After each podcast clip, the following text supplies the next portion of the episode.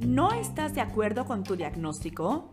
¿Buscas un nuevo plan de tratamiento? ¿O estás buscando una segunda opinión?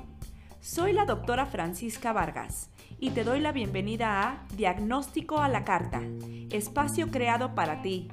Ven, cuéntanos tu historia. Te conectaremos con los mejores profesionales de salud y juntos lo resolveremos. Hola a todos, ¿cómo están? Bienvenidos a un episodio más de Diagnóstico a la Carta.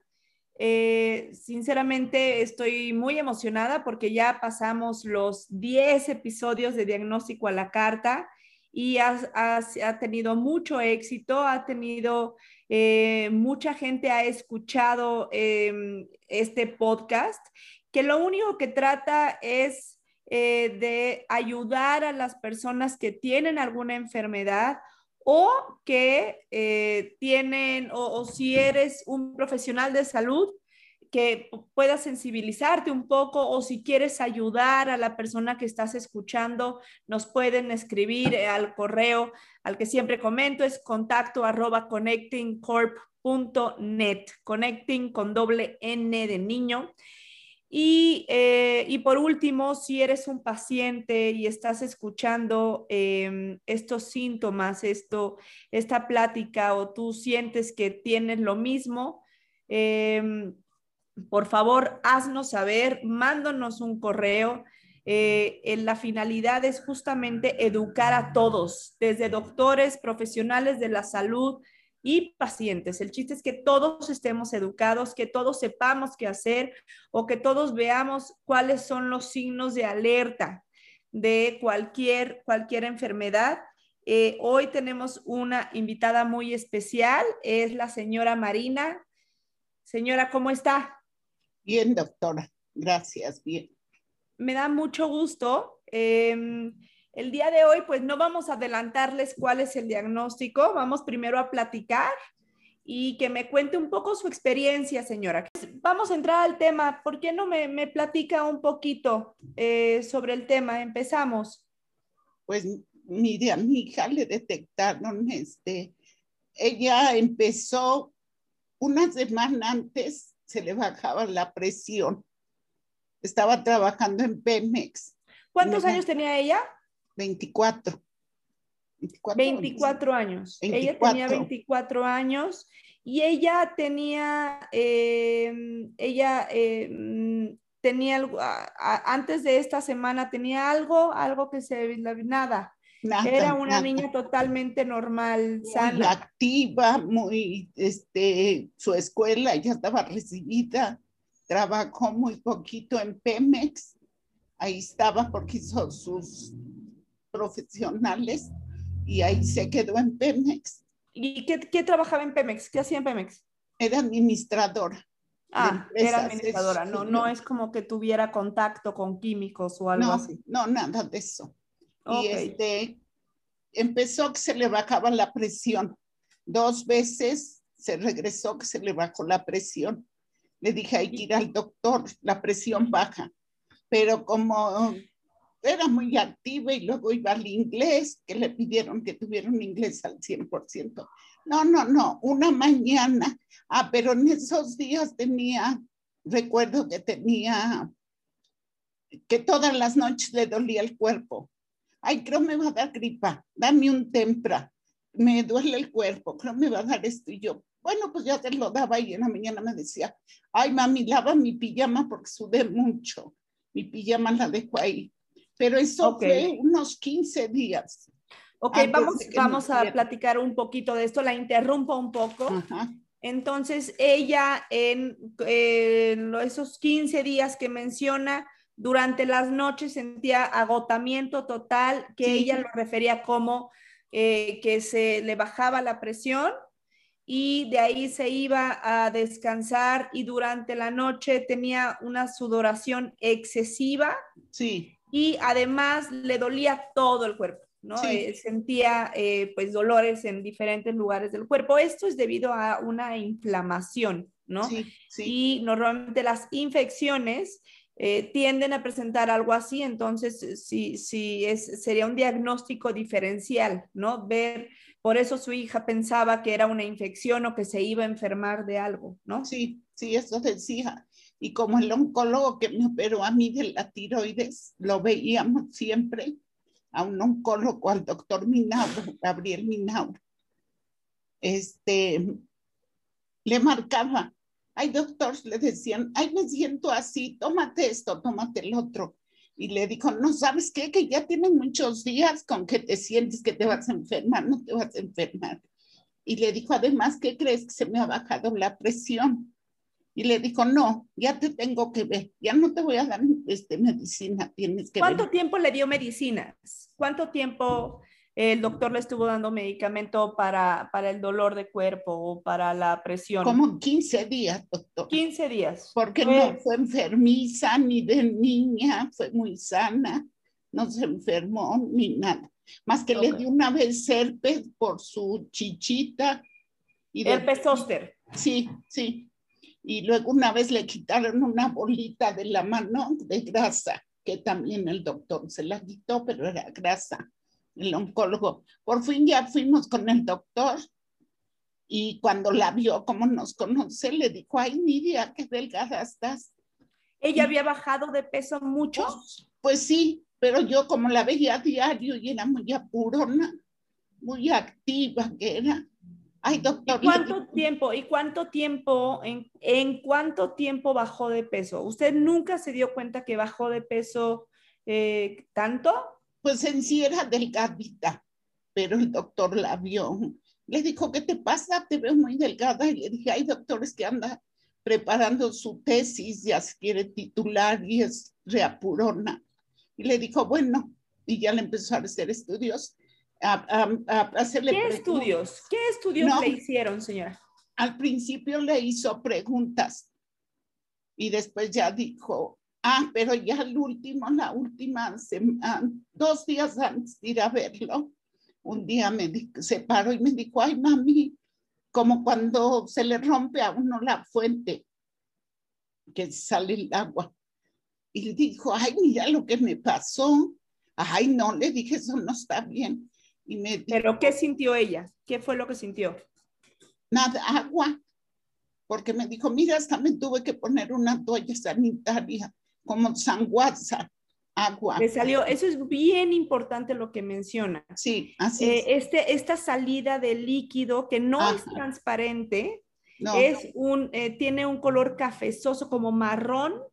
Sí. Em, es súper característico de la enfermedad que nos va a platicar. Sí. Es muy característico de, eh, de esta enfermedad y que, y que no es sangre, no es sangre, que no, no es cuando nos toca el periodo, sí. Em, no tiene, no, está entre periodos y no es sangre fresca, no es, un, no es una coloración rojiza no, y no, es, transparente, es pareciera que es como los últimos días del sangrado, como ese color cafezoso que, que, nos, que nos aparece, ¿verdad? Y eso me dijo, ay mami, ¿qué crees que anoche más también? Y le dije, ¿qué anda arreglando? Me dijo, no, ya tiene dos días que terminé. Y ya pasó y le dije, ay no, ya tienes que ir a ver al doctor. Fue cuando ya fuimos al doctor, la revisó y ya le dijo lo que le había salido eso. Ok, y, una pregunta. El, eh, ella, entonces, vamos a recabar los síntomas. Ella estaba totalmente agotada, ella había perdido mucho peso, ella le dolía el cuerpo. Este, entonces, recapitulando, ella tenía em, agotamiento extremo, tanto que pensaba que se le bajaba la presión arterial, había bajado mucho de peso, le dolía además todo el cuerpo y había tenido una, una salida de líquido em, color cafezosa marrón, que nada tenía que ver con su sangrado. Así, en eso estamos. Ahí ya fue cuando fuimos al otro día ya con el doctor, el oncólogo que yo la llevé y me dijo ella, no, vamos con mi ginecóloga. No, le dije, vamos con el doctor. Por fin que no estuvo su ginecóloga, que íbamos y fuimos con el oncólogo. Ya le dijo que estaba muy delgada y eso, y le dije, y ella, cuando íbamos en camino, me dice, mami, no le vayas a decir al doctor lo que me salió. porque, no, porque quiero que sea la ginecóloga. Ya, pero yo... Mire, desde ahí ella, yo creo que ella sabía que eso no estaba bien, ¿no? Siempre queremos como como resguardarnos un poquito, ¿no? Como pues el, miedo paraliza eh, y el miedo, por supuesto que entiendo por qué su hija lo hizo. Personalmente, por ejemplo, me acabo de hacer una mastografía y me salió un nódulo, ¿no? Lo vi. Y me dijeron, tiene que hacerse una, bueno, y yo lo sé, ¿no? Hay que hacerse un ultrasonido para, para ver si el, el, pues si, si el contenido es sólido o líquido, ¿no? Sí. Y pues lo, lo, lo aplacé, lo, ya llevaba tres semanas y fue mi esposo el que me dijo, ¿qué está pasando? Mm, o sea, si es algo, pues ya lo tenemos que empezar a ver, ¿no? Sí. Y yo dije, no, pues es que sí estoy paralizada un poco, ¿no? Y eh, entiendo, y ya pues lo hice y gracias a Dios todo está bien, es algo, algo totalmente benigno, pero entiendo lo que siente, lo que sintió su hija, ¿no? Es algo que a todos, a todos nos pasa y es cual, lo que siempre platico, señora, es un cualquier diagnóstico que nos dan, sea cual sea, nos paraliza, ¿no? Y no queremos, no queremos realmente, al principio es algo totalmente natural y normal, eh, quererlo negar o, huir de él, es totalmente normal. Entonces, pues sí, lo que, lo que mencionó, pues es muy importante. Pero yo sí le dije al doctor, ay doctor, le dije, fíjese que le salió esto y esto, y dijo, ¿y por qué no me dices? Y le dijo, ya nomás me quedó viendo ella. Sí, hija, le dije el doctor, y le dijo, Nidia, no por menospreciar a mis compañeras, las ginecólogas, pero yo soy oncólogo, yo te reviso. Y ya cambió de, de consultorio y la revisó. Le dijo, ven para acá, te voy a revisar. Que me dijo, me espera aquí como me conoce, me espera aquí Marinita y ella, no, quiero que vaya mi mamá. Mi mamá sabe todo de mí, mi mamá me conoce. Y ya le dijo él, no, es que te quiero hacer unas preguntas íntimas. Mi mamá sabe. Por fin que ya para no estar con el doctor fue y la revisó, se metieron. Y yo vi que le decía a su asistente, a su enfermera, y metían unas cosas y metían otras. Y se tardó mucho y le digo, ay, Mari, ¿por qué se tardan? Y dice, es que el doctor le está haciendo una biopsia a Nidia. Y yo dije, ¿biopsia? Pues ya nomás de oír eso, le dije, ¿biopsia? Le dije, pero ni dinero traigo y eso, él está en el metropolitano.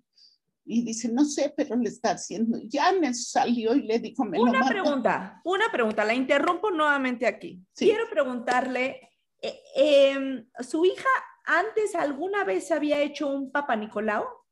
O alguna colposcopía previa? Fíjese que sí, sí, como de 15, 16 años, yo le vi su flujo.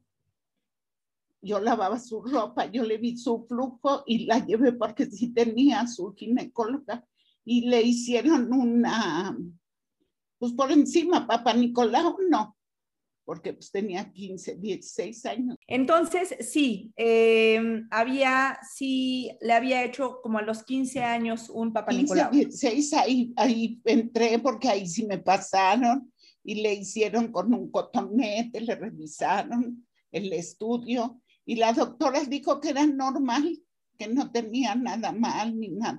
¿Usted nunca vacunó a su hijo, a su hija, perdóneme, contra el, el BPH? No. No, no la vacunó. y este, y entonces desde los 15 años no le había vuelto a hacer un Papa Nicolau hasta los 24 años. Hasta hasta esta, eh, en esta ocasión.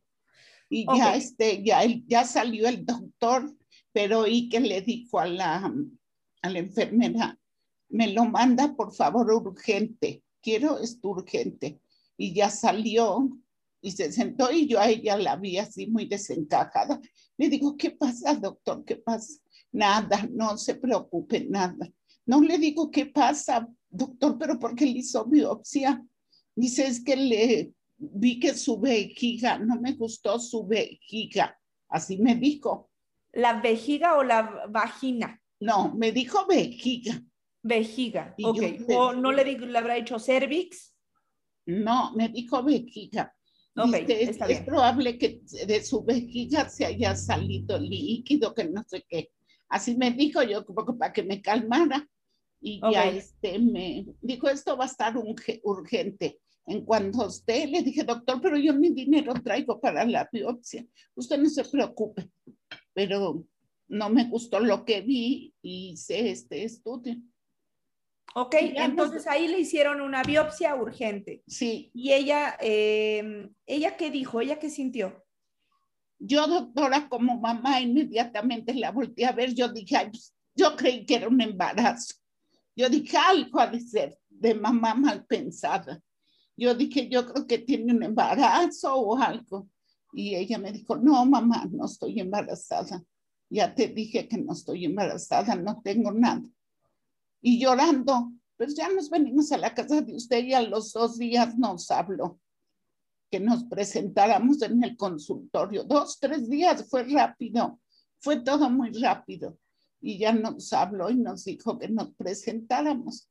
Y ya fuimos su hermano el mayor, ella, el novio y yo.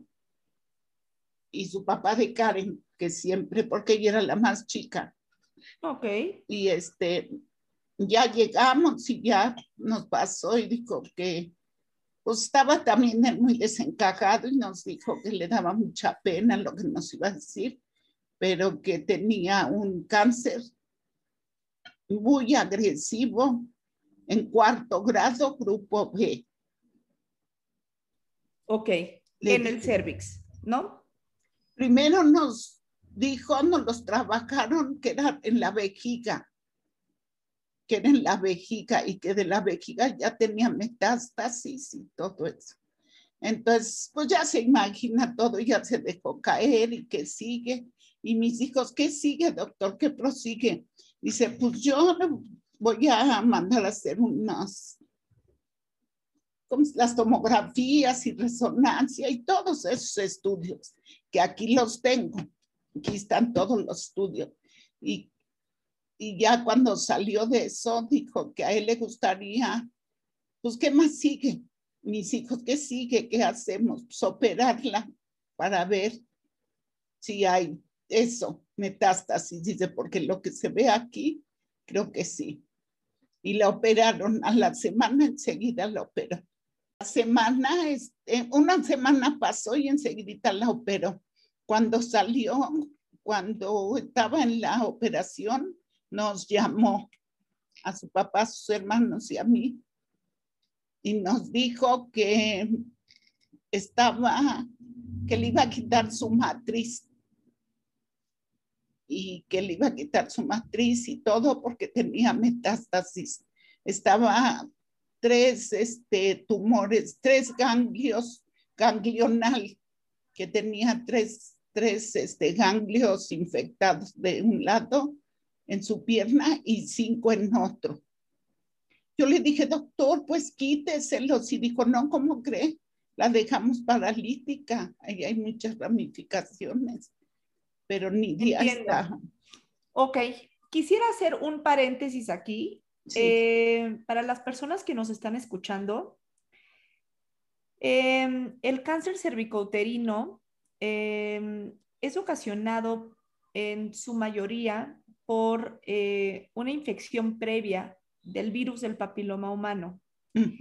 Em, actualmente existe una vacuna que se pone desde los 12 años y se acaba de poner hasta los 43 años. No, no se acaba de poner, se puede poner hasta los 43 años. O sea, se pone solo una vez, son tres dosis y se pone como prevención en, los, en las pacientitas que, ya presentan algún, algún síntoma o ya tienen cáncer cervicouterino, es muy importante ver cuál es el tipo de cáncer que, tiene, porque uno es eh, un carcinoma epidermoide, que es un tipo de cáncer de cuello uterino que empieza en, en unas células planas del cuello que, es, que recubren la parte externa del cuello uterino, ¿no? Justo por donde está el canal del parto, por donde sale el, bebé y se proyecta hacia la vagina.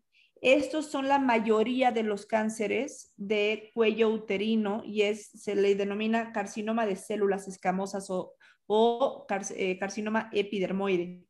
El otro es un adenocarcinoma y ese tipo de cáncer de cuello uterino comienza en las células glandulares de la columna que recubren este, el canal cervical. Em, depende, cada quien tiene diferentes factores de riesgo, ¿no? Em, los factores de riesgo para presentar algún tipo de cáncer cervicouterino, pues es, em, por ejemplo, empezar con la actividad sexual desde muy temprana edad o tener múltiples parejas sexuales o tener un sistema inmunitario eh, muy disminuido, que haya tenido algún tipo de, eh, las, las, personas en general que tengan eh, alguna enfermedad adyacente o que fumen o que tomen algunos medicamentos muy especialmente cuando se está embarazada de la persona, ¿no? Que es el dietiletilvestrol. Y em, por último, es muy importante que es una que tenga algún antecedente de alguna otra em, enfermedad de transmisión sexual. Es, menciono todo esto porque se puede prevenir. Eh, sin embargo, es, es, un tema complicado porque eh, este tipo de cáncer le da a las personas jóvenes, a las, a las mujeres jóvenes entre 17 y 25, 17, 16 a 30 años. Por eso es básico empezar con el Papa Nicolau lo antes posible, ponerse la vacuna contra el virus del papiloma humano que ha demostrado tener una altísima eficacia contra este virus. Los virus son, son de múltiples, son muchos, y hay unos que son específicos que generan eh, malignidad del cuello y esta vacuna va en contra justo de, esos virus y no hace que se convierta en un, en un, en un, en un cáncer agresivo. Em, el, el, grado que mencionó eh, señora Marina, eh, cuatro es el grado, pues es el último grado, hay hasta cuatro grados. Y este, entonces habla de que sí era un cáncer y que sí ya habla, de metástasis. Em, me apena mucho escuchar esto, ¿no? Y, escucharla, pues eh, lo que vivió, más bien le agradezco por el tiempo que nos está dando, ¿no? Para contarnos esa historia, porque yo sé que es, es muy difícil para usted, pero este tipo de testimonios, señora, son oro, son oro para todas las mamás que nos están escuchando, son oro para todas las niñas que nos están escuchando. Em, que si ya tienen, que es importantísimo que se pongan la vacuna, que es importantísimo que no inicien una vida sexual temprana, que no tengan múltiples parejas sexuales, que se estén haciendo el Papa Nicolau una vez al año. Esto es importantísimo porque de verdad que es triste escuchar historias así y bueno, pues eh, no, no, no, me quiero ni imaginar lo que usted vivió y ya no la interrumpo más. Fue un año, un año del 14 de octubre que nos siguieron al 28 de octubre del siguiente año que murió. Yo me fui cuando me dijo el doctor eso y nos dijo, pues me fui en contra del novio y uno de mis hijos igual. Y nos dijo, no, discúlpenme, pero yo no tengo eso. Hasta se hizo estudios él. Inmediatamente se hizo estudios y dijo que no, que por él no, que de él no había sido. Y ya después mi Pudo haber sido mucho antes, ¿no? O sea, desde antes, ¿no? Mi hija me confesó que ya tenía un año teniendo relaciones. Cuando fue su fiesta de que se van de paseo, de que se reciben, que se titulan, ahí ella me dijo, mamá, te aviso, voy a tener relaciones con Iván. Tú dijiste que cuando fuera a tener relaciones te avisara, pues te voy a, ya te estoy avisando. Ya qué bueno, qué padre tener una, una, una, una confianza así, ¿no? Con, con sus padres, esto habla que tenían una relación increíble y yo eh, les comento a todos los que nos están escuchando, es que si su hija tiene esta, esta increíble relación y les dice esto, hay que sugerir que, que se haga con mayor razón el Papa Nicolau o que utilice algún método de barrera preventivo, como el uso del condón. Sí, eso es lo que me dijo, que ella no se tomaba nada, que ella ocupaba, ahí ya me dijo el novio que ocupaban condón, me enseñaron recetas de que fueron con la ginecóloga. Le dije, bueno, pues ya estás grande, ya estás recibida, tú sabes, tú sabes. No, mamá, no te preocupes, todo está bien.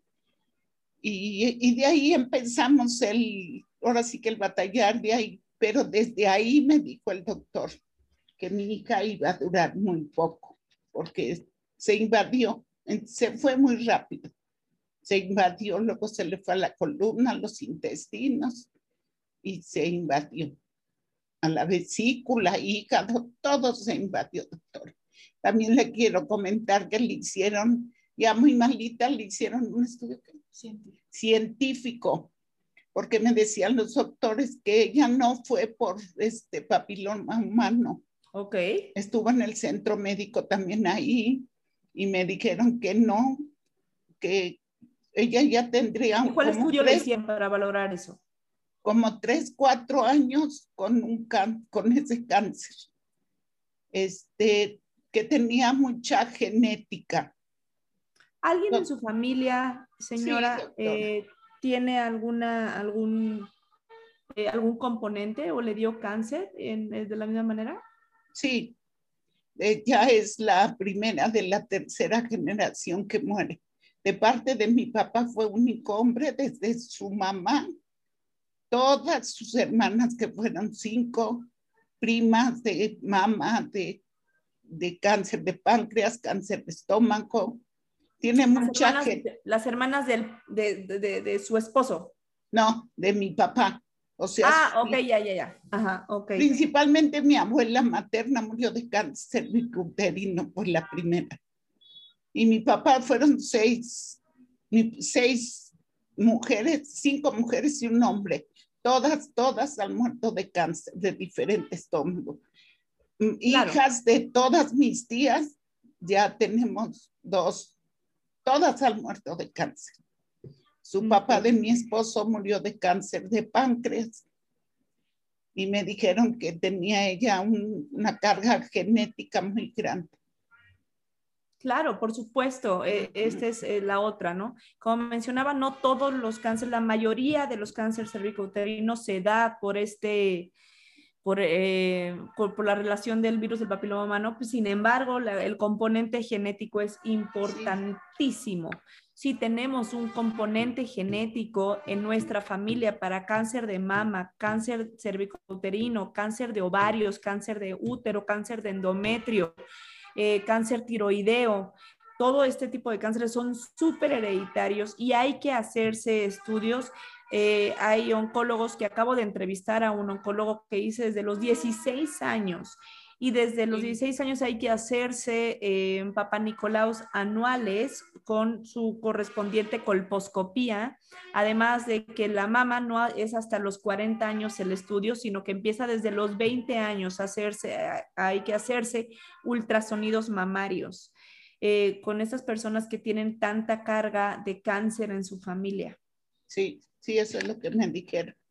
Y, cuénteme, señora, cuando le diagnosticaron y eh, no le hicieron ningún tipo de, cirugía ni nada, ¿fue, ¿empezó con algún tipo de tratamiento?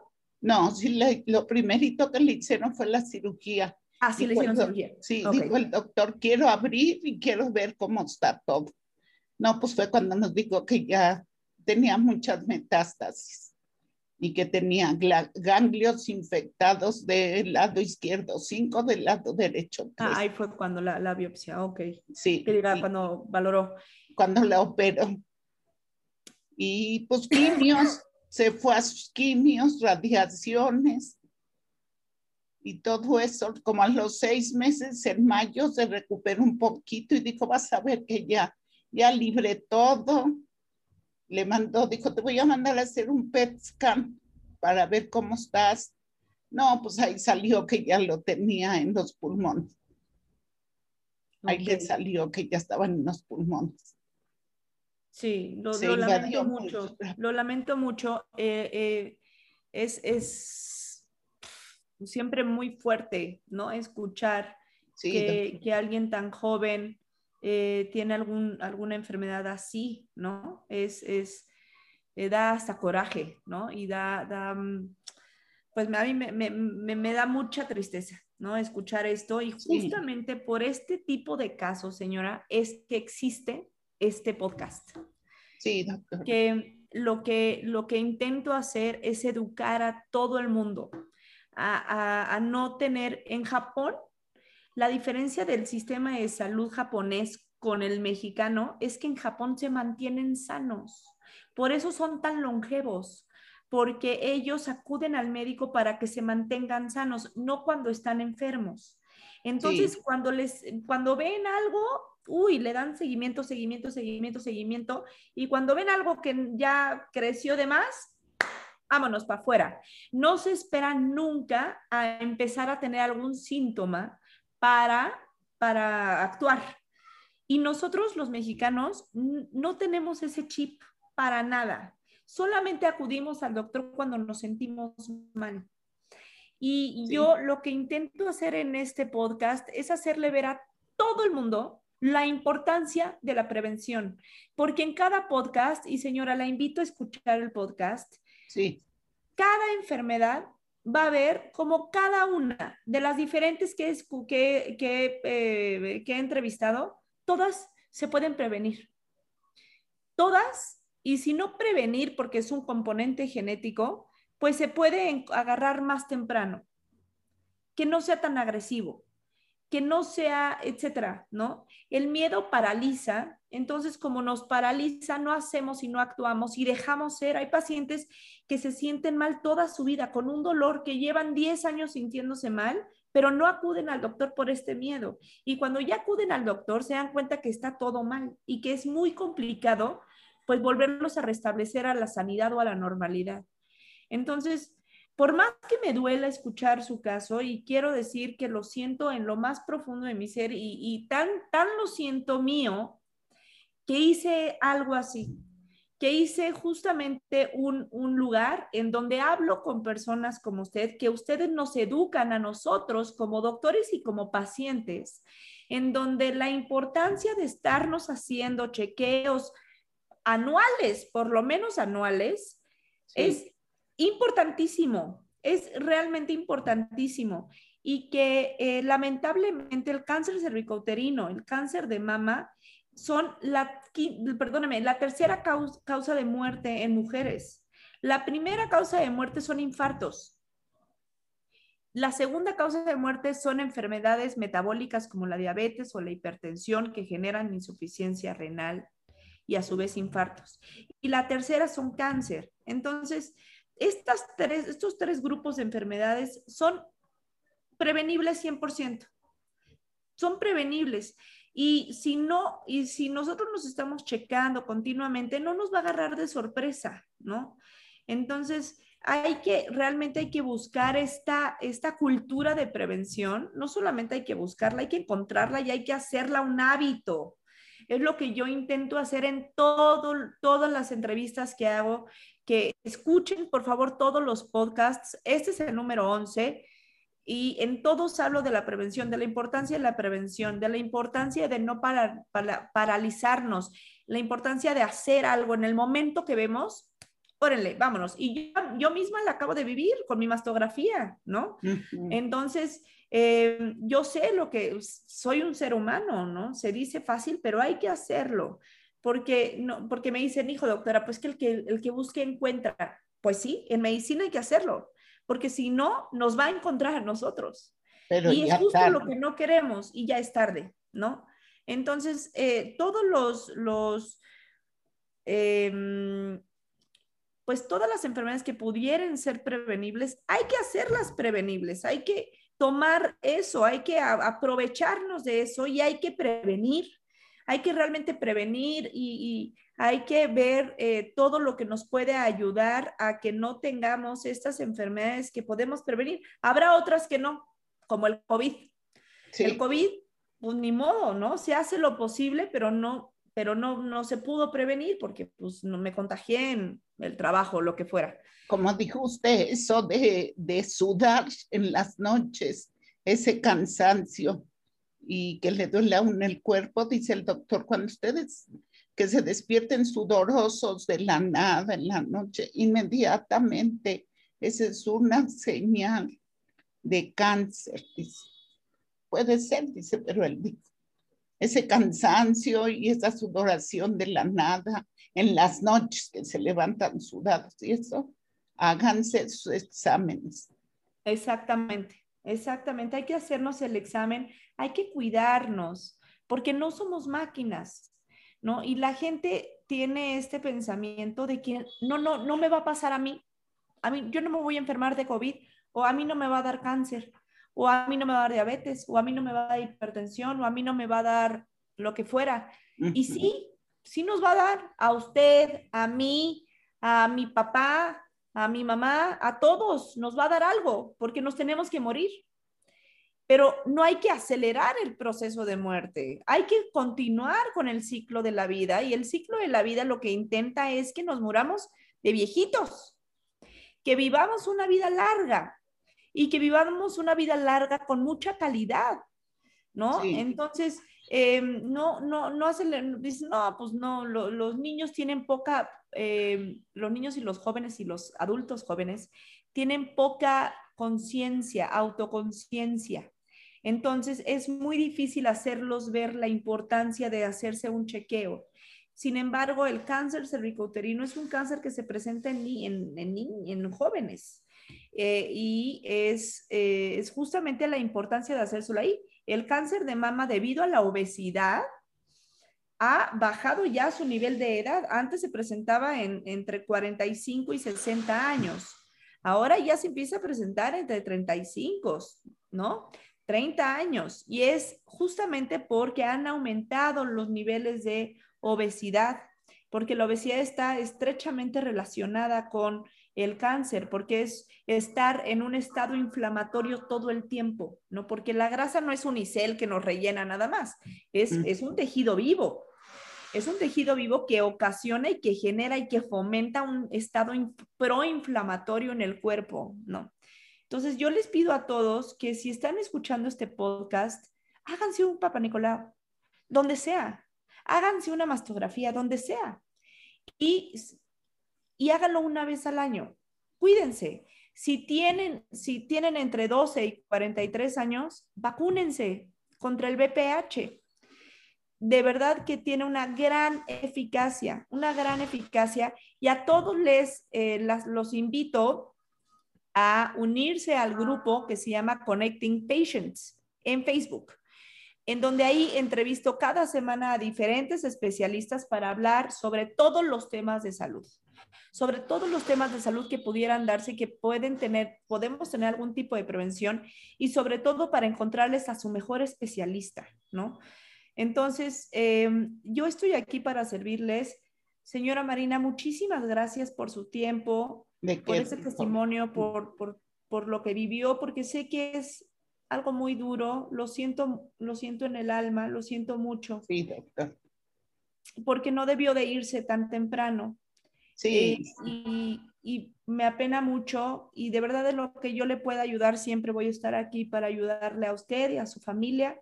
Muchísimas gracias. Y a todos. Eh, la finalidad es, es, ayudarnos y, y, porque somos seres humanos. Ningún ser humano es mejor que el otro. Todos somos iguales, todos somos seres humanos y todos hay que cuidarnos igual. Tengamos mucho dinero, tengamos poco dinero, la salud es para todos y la enfermedad es para todos. No hay enfermedades de ricos y enfermedades de pobres. Hay enfermedades para todos. Entonces yo les pido a todos que prevengan su enfermedad, que prevengan, porque si, si, aunque suene lógico, la gente, tenemos familiares que van a sufrir por nosotros, ¿no? Nosotros no vamos a ir, pero pues va a haber familiares que, que van a sufrir y, nosotros no queremos, queremos tener una adecuada calidad de vida, aunque suene obvio pero realmente la gente no se cuida, ¿no? Porque piensa que no les va a dar y sí nos puede dar a cualquiera de nosotros. Hay que tener humildad para poder prevenir. Sí, doctor. Muchas gracias por todo, señora Marina. De verdad estoy muy agradecida por su, por su tiempo y por, por, su, por este espacio de honestidad y de que nos abrió su corazón. Sinceramente, muchísimas gracias. y le mandamos un beso a su hija hasta el cielo, que ya ahora tiene un angelito que le está cuidando. Gracias, gracias. Aquí tengo mi angelito. Estoy de acuerdo. Estoy de acuerdo. Muchas gracias a todos por escucharnos. Ya saben que si tienen algún comentario o quieren algún tipo que, que, los conectemos con algún especialista, estamos aquí para ayudarles. Eh, manden un correo a contacto arroba connecting corp, connecting con doble n, connectingcorp.net. Y estamos para servirles. Muchísimas gracias a todos. Buenas tardes y que tengan un excelente sábado. Nos vemos.